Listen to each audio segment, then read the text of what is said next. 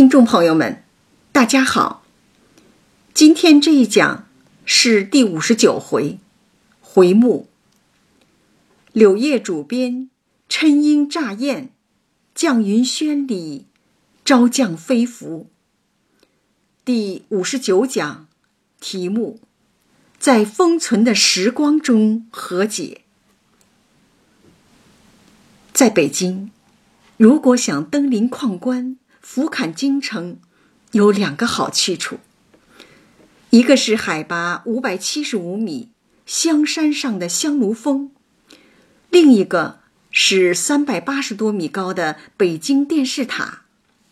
塔中特设一个六千平方米的旋转观光厅。好多年前，记得还是儿子在上幼儿园时，一个周末带着他登塔。我们坐电梯。来到了观光厅，嚯，一幅巨大的三百六十度北京全景图就展现在眼前。儿子兴奋地惊叫起来，他小大人似的认真找着。妈妈，我的幼儿园在哪儿？那是咱们家住的大院吗？我怎么没找着天安门呢？这些楼房就像积木。马路变成了一根绳子，人比蚂蚁还小，这张小嘴儿吧嗒吧嗒的说个没完没了。这么看着，还嫌不过瘾，又租了一架高倍望远镜。我和儿子商量着，妈妈先学着用，再教你怎么看好吗？其实，就是想找个借口。满足好奇心，抢先看。双手把稳望远镜的两个柄，却怎么也没想到，焦距会定格在高楼的一扇窗前。透过玻璃窗，我看到一对白发耄耋老人相拥着，在跳交谊舞。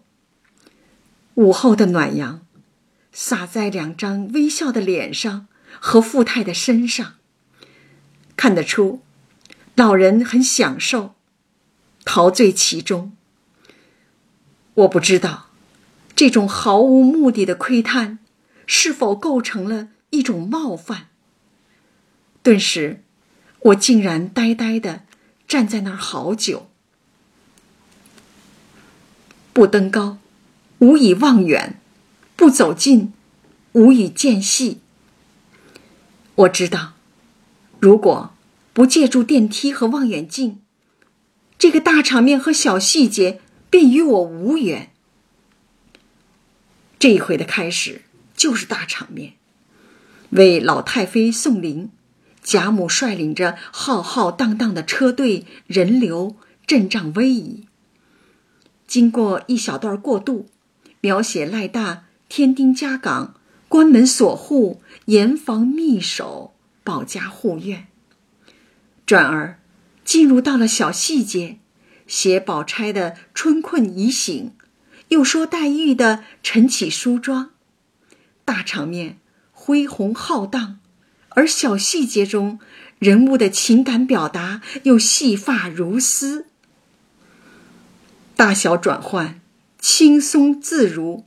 拿捏得当，能做到这些，雪琴借助的是什么呢？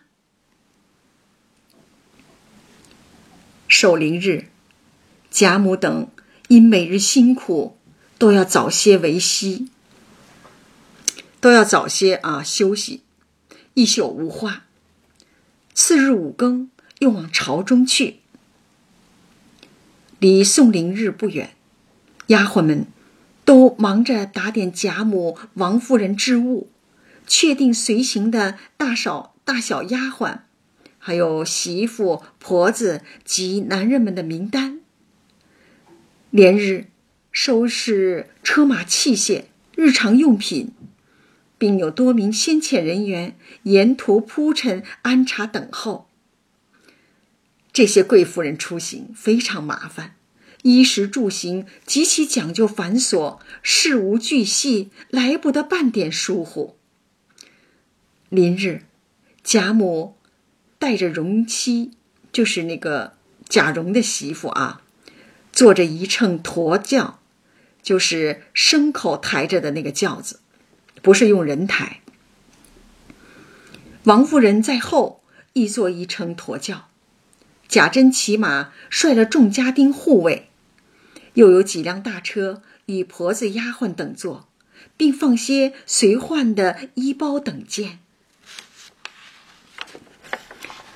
贾琏的父母跟随其后，他自己带着家丁押后。一个老太妃的去世，如此兴师动众。近乎享受了国葬的待遇。为了维护皇亲国戚的威严，贾家得耗费多少人力、物力、财力、精力呀？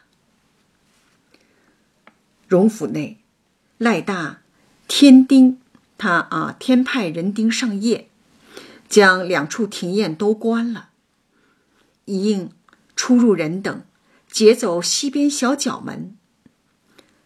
日落时关了仪门，现在主人外出，晚上都不在家，管家赖大看家护院的责任更加重大。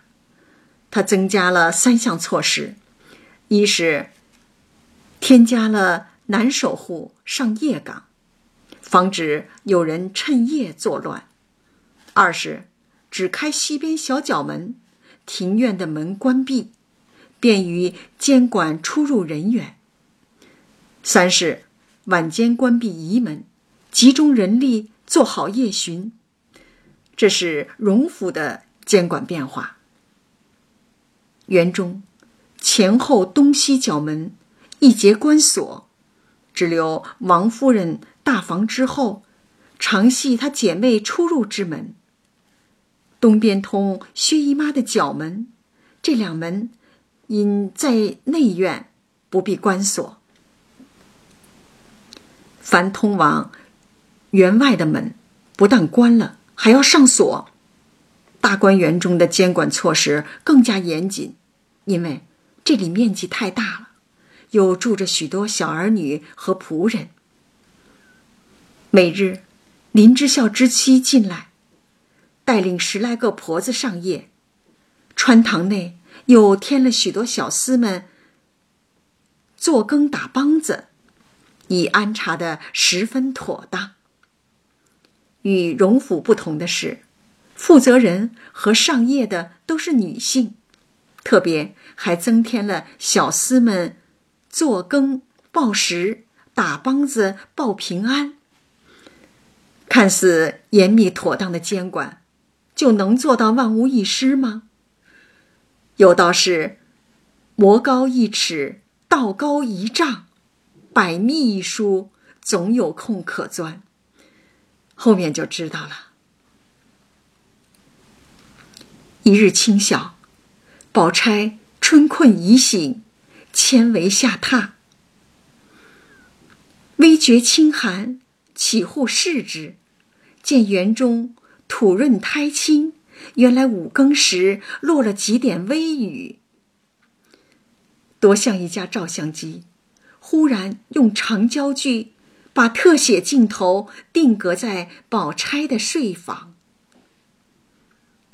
春天，像个羞涩的少女，悄无声息的到来，伴着人的慵懒和困倦。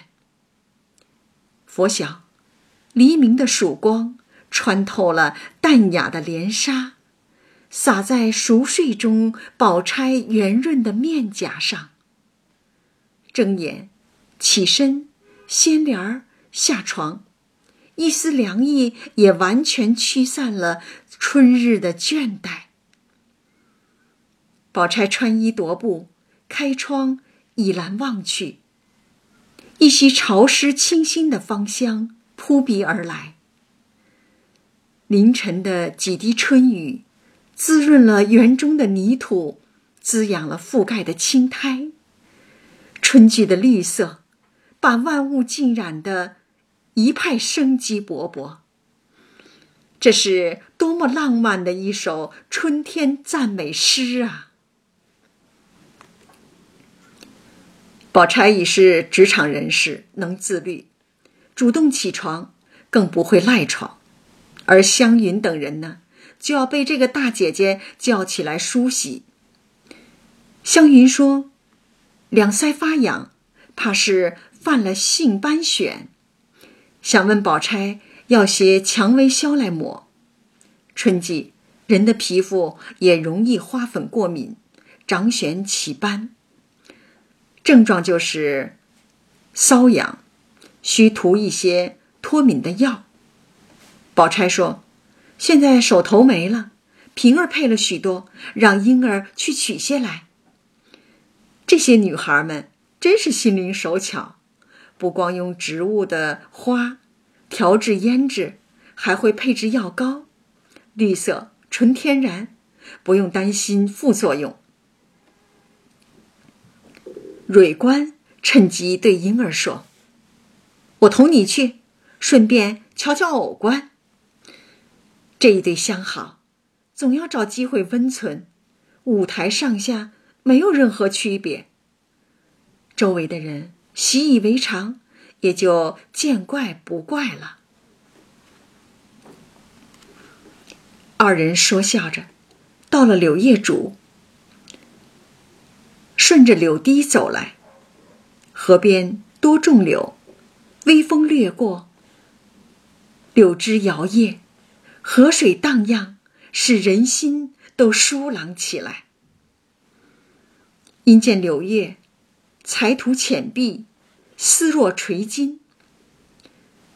春天变化快，上回说到柳垂金线，金黄色的柳枝像一条条垂挂在树上的金线，还没有看见叶子。刚过两天，垂挂的金色柳丝上竟长出了淡绿色的小柳叶。这两个小女孩心思。得要多么缜密、纤细、敏感，才能发现这些细微的变化呢？青春，也是一种能发现自然美的能力，也是一种呢能发现自然美的能力。这柳条，除了观赏的功能，因而告诉蕊官，玩的、使的都可以编。等我摘卸下来。带着这些叶子编个花篮儿，采了各色花放在里头才是好玩的呢。说着，且不去取消，且伸手挽翠披巾，采了许多的嫩条，命蕊官拿着。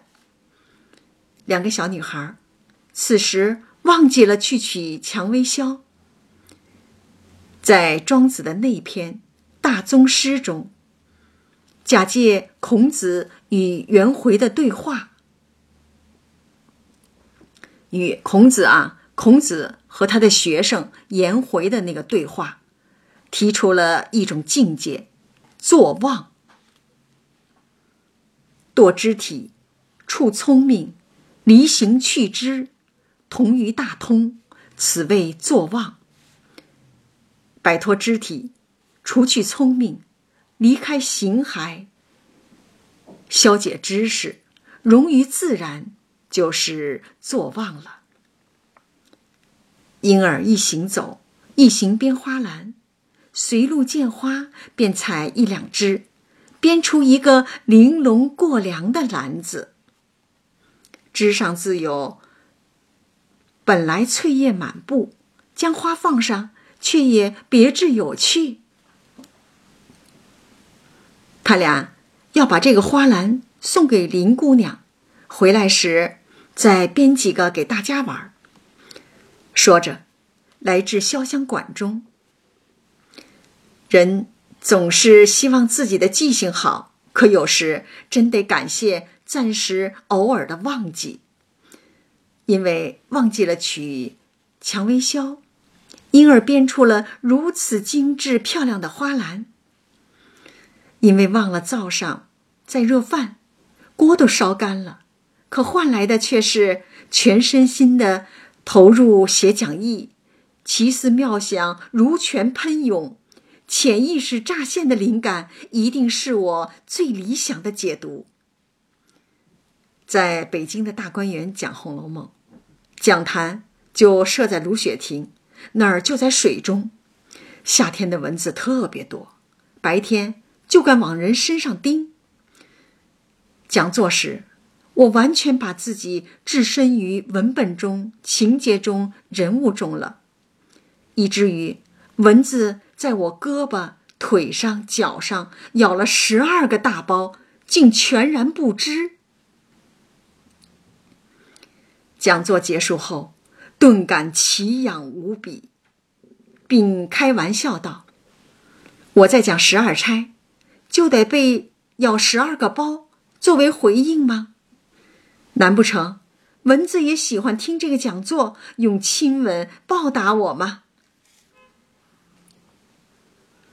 忘情的投入时，会让你与平常非常的不同。忘。能创造奇迹。黛玉也正陈妆，见了篮子，便笑说：“这个新鲜花篮是谁编的？”知道是婴儿编的，笑道：“怪到人家赞你的手巧，这玩意儿却也别致。”便让紫鹃挂起来。今早的黛玉。显得心情格外好。宝钗起床，先临床观景；黛玉起床，忙进前梳妆。婴儿送来的别致花篮，又好中添喜，就算是一种奖励吧。谁说黛玉总是忧愁哭啼？她要是快乐起来，不比别人差。婴儿。和黛玉要了消，正事和玩儿兼顾，两不耽误。黛玉对婴儿道：“我好了，今天要出去逛逛。你回去说与姐姐，不用过来问候妈了，也不敢劳她来瞧我。梳了头，同妈都往你那里去，连饭也端了那里去吃，大家热闹些。自从……”与薛姨妈认了亲，黛玉就像有了妈妈和姐姐，有了家一样。有人陪，有人疼的感觉，能不让她满心欢喜呢？好天气，好心情，好风景，黛玉就是要应景，打扮的漂漂亮亮，和妈妈一起去看姐姐，在那儿与薛姨妈。宝钗吃饭，众人共享亲情快乐，热闹一番。这种欢聚，多像完成一种迎春仪式。我小时上学那会儿，最盼望的是两件事：放假，暑假和寒假；出游，春游和秋游。两千多年前，孔子的笔下。就描绘出了一幅非常唯美惬意的游春图。在《论语先进篇》中写道：“末春者，春服既成，冠者五六人，童子六七人，欲乎沂，风乎舞雩，咏而归。”暮春三月。换上了鲜艳舒适的春装，约上几位挚友，再带上几个顽童，踏青、采露，到沂水中嬉戏洗礼，在舞鱼台上尽情的享受春风吹拂着每根发丝，用一场盛大的沐浴洗礼，完成迎接春天的仪式。心愿实现，一行人唱着歌，带着欢悦，带着喜悦走回来。偶官与蕊官说的高兴，不能相舍，紫娟似有意成全，将黛玉的池柱用一块羊巾包了，交与偶官道：“你先带了这个过去，也算一趟差了。”三人出来，因儿便用采了些柳条，月杏坐在山石上编起来了。偶官和蕊官去送箫，因爱看他编，所以很快又赶回来。只见河婆的小女春燕走来，便问便问偶官啊：“钱儿你到底烧了什么纸？被我姨妈看见了。”气得她一五一十告诉我妈：“你们在外头这两三年积了些什么仇恨，如今还解不开。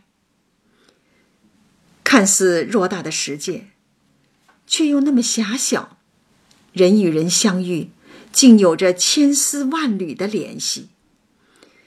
发现偶官烧纸的婆子，还是春燕的姨妈，与春燕的妈妈是姐妹。”偶官与这婆子的矛盾，早在两三年前离乡院时就开始有了。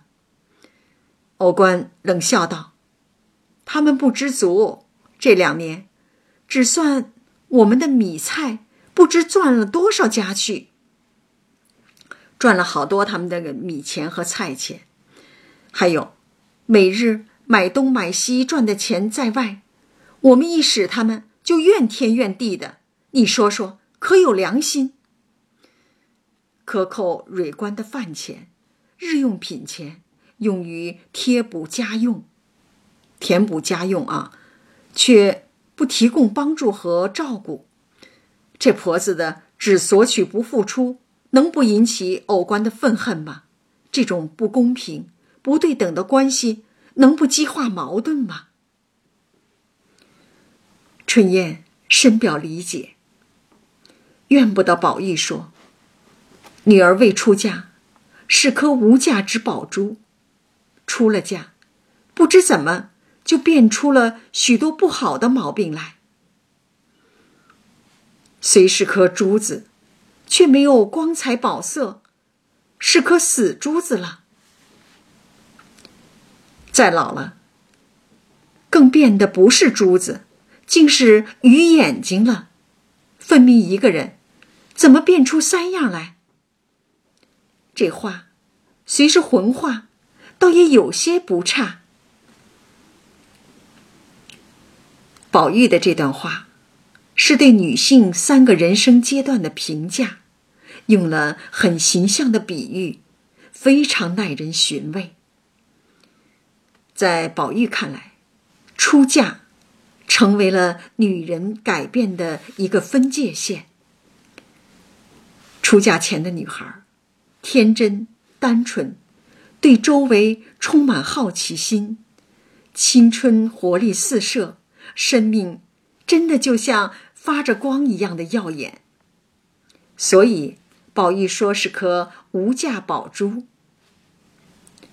婚后，女孩变成了女人，身份也多了起来，是女儿，也是妻子。还是母亲，一个家庭主妇的责任，有洗衣做饭，还要相夫教子。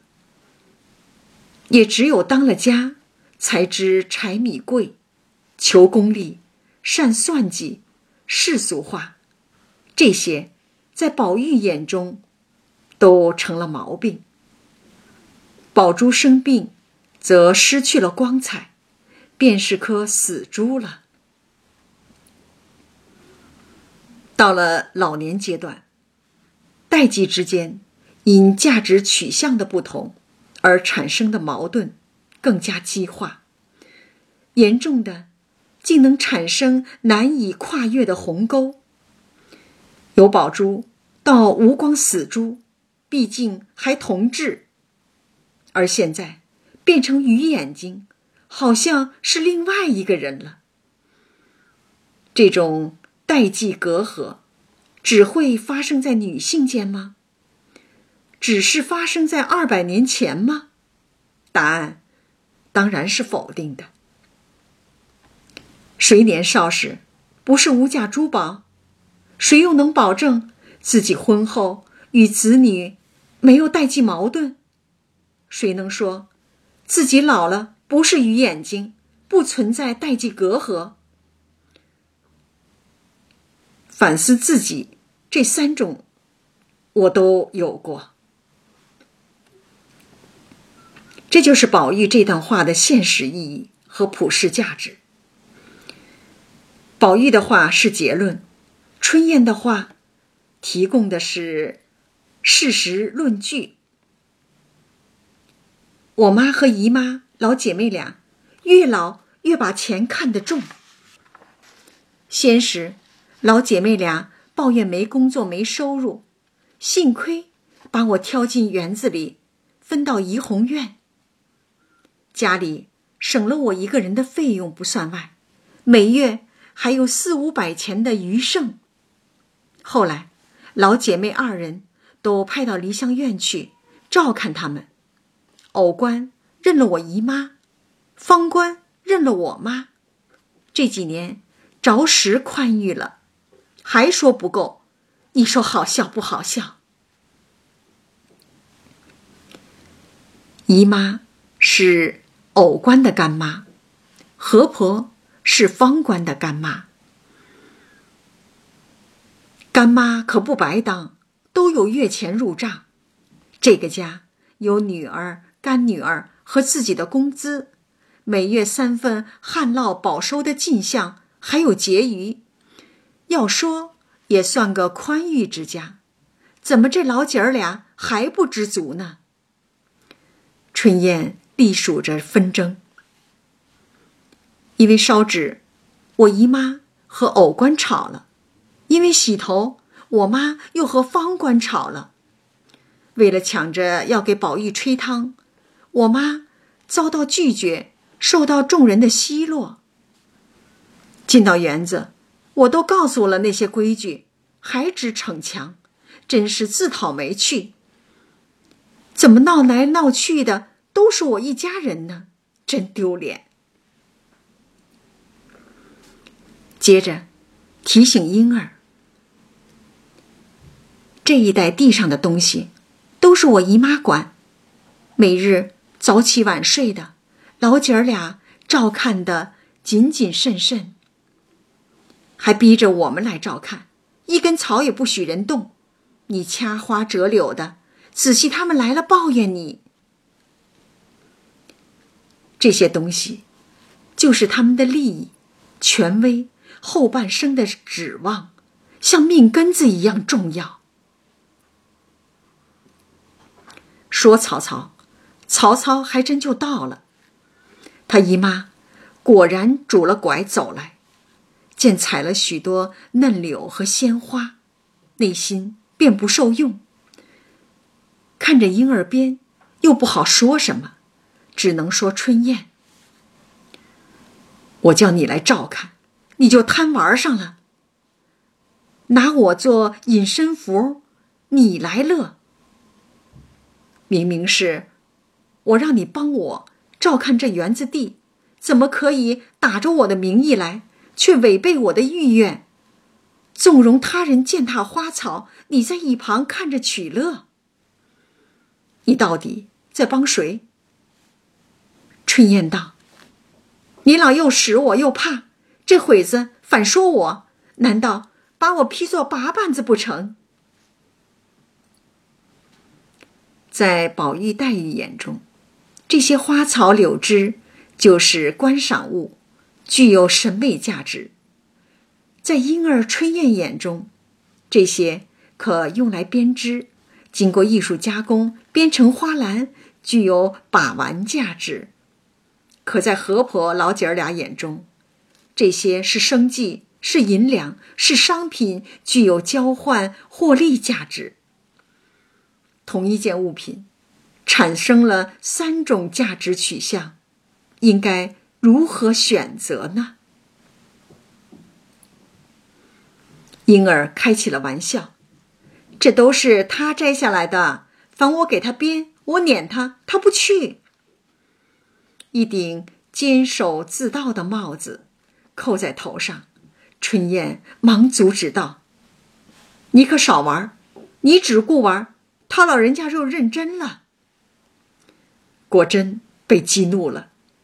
那婆子本是鱼丸之辈，兼之年近昏耄，唯利是命，一概情面不管，正心疼肝断，无计可施。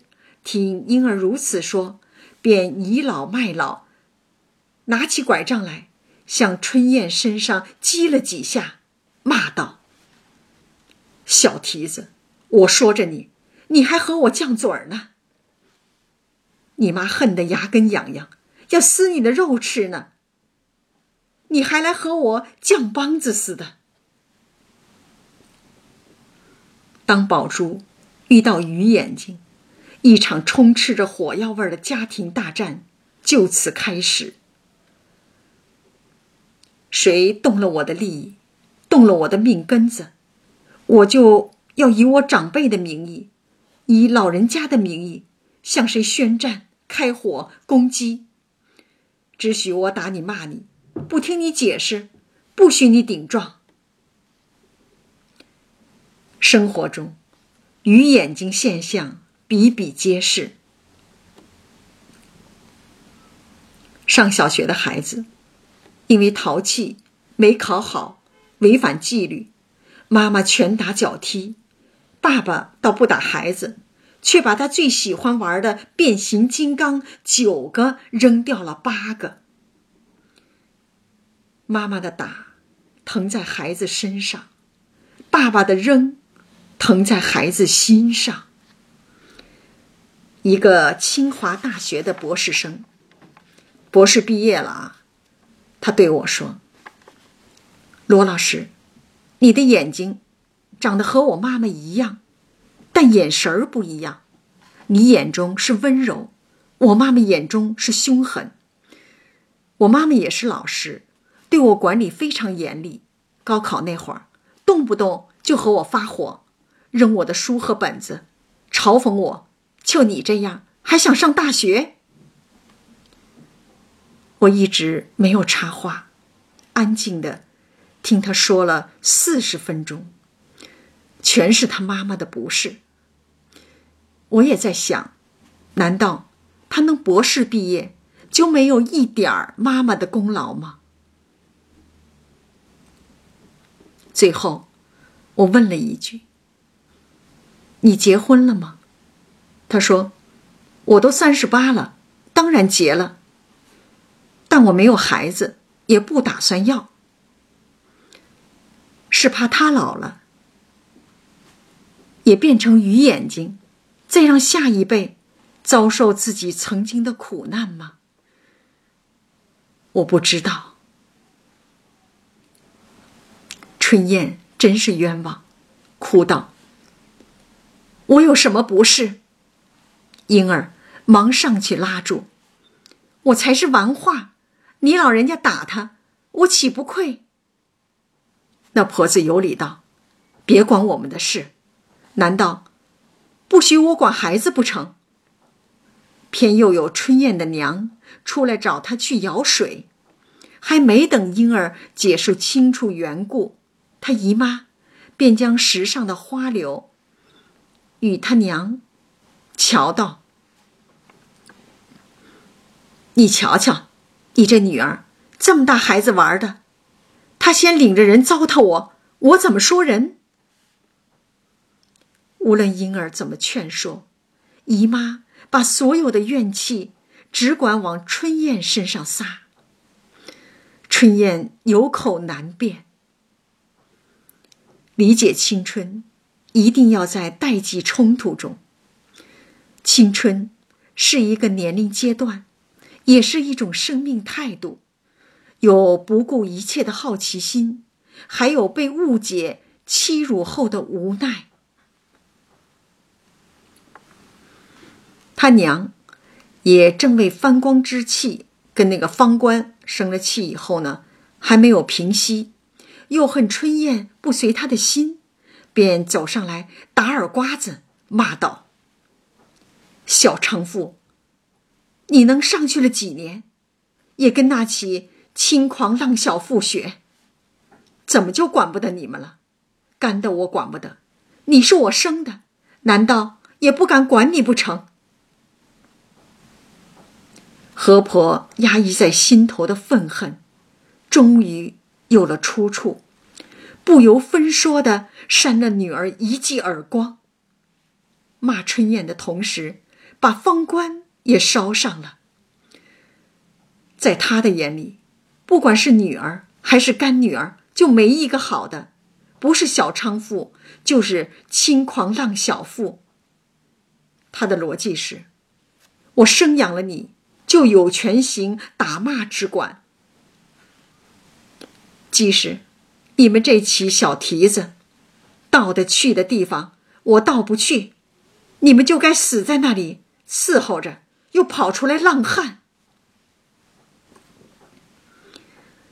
怡红院的丫鬟婆子分三六九等，有宝玉的贴身大丫头在里屋，有外屋的小丫头，有在房里干粗活的丫头，有在院子里。听候服侍的婆子，当妈的嫉妒起女儿干女儿能近距离的接触侍候主子，这也算作一种优厚待遇。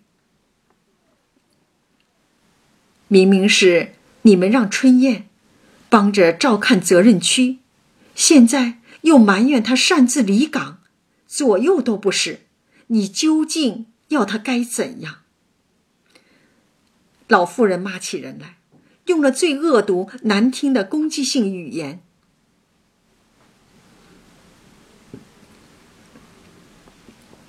眼见的是，婴儿、春燕、藕官、蕊官四个女孩在一起，一个男孩都没有，哪里扯得上浪汉？何婆抓起柳条。送到脸上质问：“这叫做什么？这编的是你娘的屁！”知道被谩骂，婴儿也气了。那是我们编的，您老别指桑骂槐。那婆子、深度袭人等大丫鬟啊，袭人这些大丫鬟们，妒忌他们的，嗯。妒忌他们的有权势，又有体统，现在呢又处于迁怒于众的尴尬境地，又见到了老姐的冤家偶官，再加上正与女儿干女儿闹纷争，四处凑成一股怒气，恨不得痛痛快快的爆发出来。春燕啼哭着往怡红院去了，他娘。生怕女儿去告状，自己又要受晴雯等之气，急忙跑去追赶，拉住她，不妨脚下被青苔滑倒，引得婴儿三个人反都笑了。中年妇人哪里能跑得过少女呢？可恨之人必有可怜之处，可恶之人。也有可笑之时，自取其辱的人，也应受到同情。我笑别人摔倒了，这是喜剧；别人笑我摔倒了，这是悲剧。看见一个人摔倒了，另一个人在笑他，这就是慈悲。因而，便赌气将花柳截置于河中。自回房去。春燕跑入院中，遇见袭人，便一把抱住她，说：“姑娘救我，我娘又打我呢。”袭人见他娘追来，忙护着。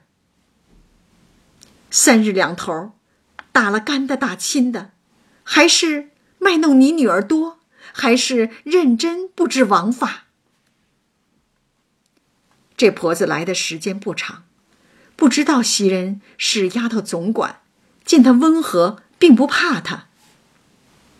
别管我们闲事，都是你们纵的。”便又赶着打，因而袭人没能阻拦住这个婆子。麝月对春燕使眼色，春燕会意，便直奔了宝玉去。宝玉拉了春燕的手说：“别怕，有我呢。”别看麝月年纪小，可遇事不慌，主意又多，向婆子道：“说我们管不着他们的事儿，如今请一个管得着的人来管一管。”又吩咐小丫头子去把平儿给我们叫来。那婆子还不知深浅的说：“凭你哪个平姑娘来，也评个理，没有娘管女儿。”大家管娘的，这个河婆无法无天的，任谁也管不住她了。不一会儿，小丫头子带信儿来了。平姑娘正有事，她说：“既这样，亲撵了她出去，告诉了林大娘，在角门外打她四十板子就是了。”万万没想到，自己的言行。面临这么严重的后果，挨四十大板，下岗失业，断绝生活来源。那婆子听如此说，自不舍得出去，便用泪流满面央告袭人等说：“我好容易让我进来。”他对袭人他们求他们。好容易我进来了，况且我是寡妇，家里没人，正好一心无挂的在里头服侍姑娘们，姑娘们也便宜，我家里也省些嚼过。我这一去，又要去自己生火过活，将来不免又没了过活。每个人都有自己的。价值实现方式，体现自己对别人的用处，即存在感。宝玉、黛玉赏花赋诗，供人品读；莺儿编花篮，供人把玩。河婆老姐儿俩在梨香院时，照看戏曲女孩；在大观园时，河婆服侍怡红院的姑娘们。老姐照看园中责任区的花草树木，老姐儿俩通过照看，提供有偿服务，取得生计来源。一个人如果对人无用，活得没有价值，失去存在感，真的会得抑郁症，会疯掉的。贫穷并不可怕，比贫穷更悲惨的。是贫穷心态。只是贫穷通过努力、勤奋，能得到改变，过上脱贫富足的日子。如果存有的是贫穷心态，即使再有钱，物质再丰富，自己还是觉得不够，还是一个穷人。一个心灵上的穷人，永远都不可能脱贫。听着袭人的责备和晴雯的驱赶之词，那婆子又央求众人：“我虽错了，姑娘们吩咐了，我以后改过。姑娘们哪不是行好积德？”何婆总恨女儿不随她的心，想用打骂让女儿归顺于己。有些人。总在指责别人的不是，其实都是对自己不接纳。不接纳自己有两种表现：第一，极度看重别人对自己的眼光；第二，总在否定别人，最终却用这两种方式否定了自己，伤害了自己。这位认了错的母亲又央求女儿道。原是我为打你起的，究竟没打成，我如今反受了罪，你也替我说说。人心都是肉长的，谁都不是铁石心肠。听到一位母亲说出这样恳求的话，做儿女的哪有不为所动、不原谅的道理呢？袭人早已心软了。